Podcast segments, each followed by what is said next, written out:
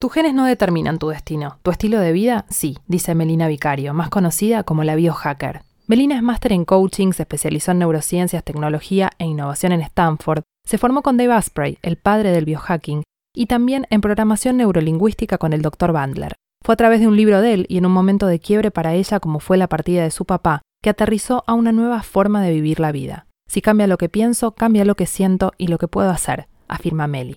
Sus creencias están fundamentadas en las neurociencias, en nuestra propia biología y en su propia historia. Tener un organismo más saludable, contrarrestar los hackeos de la vida urbana y buscar tener más energía nos acercan a vivir en conexión con nuestro propósito de vida y por ende a ser más felices.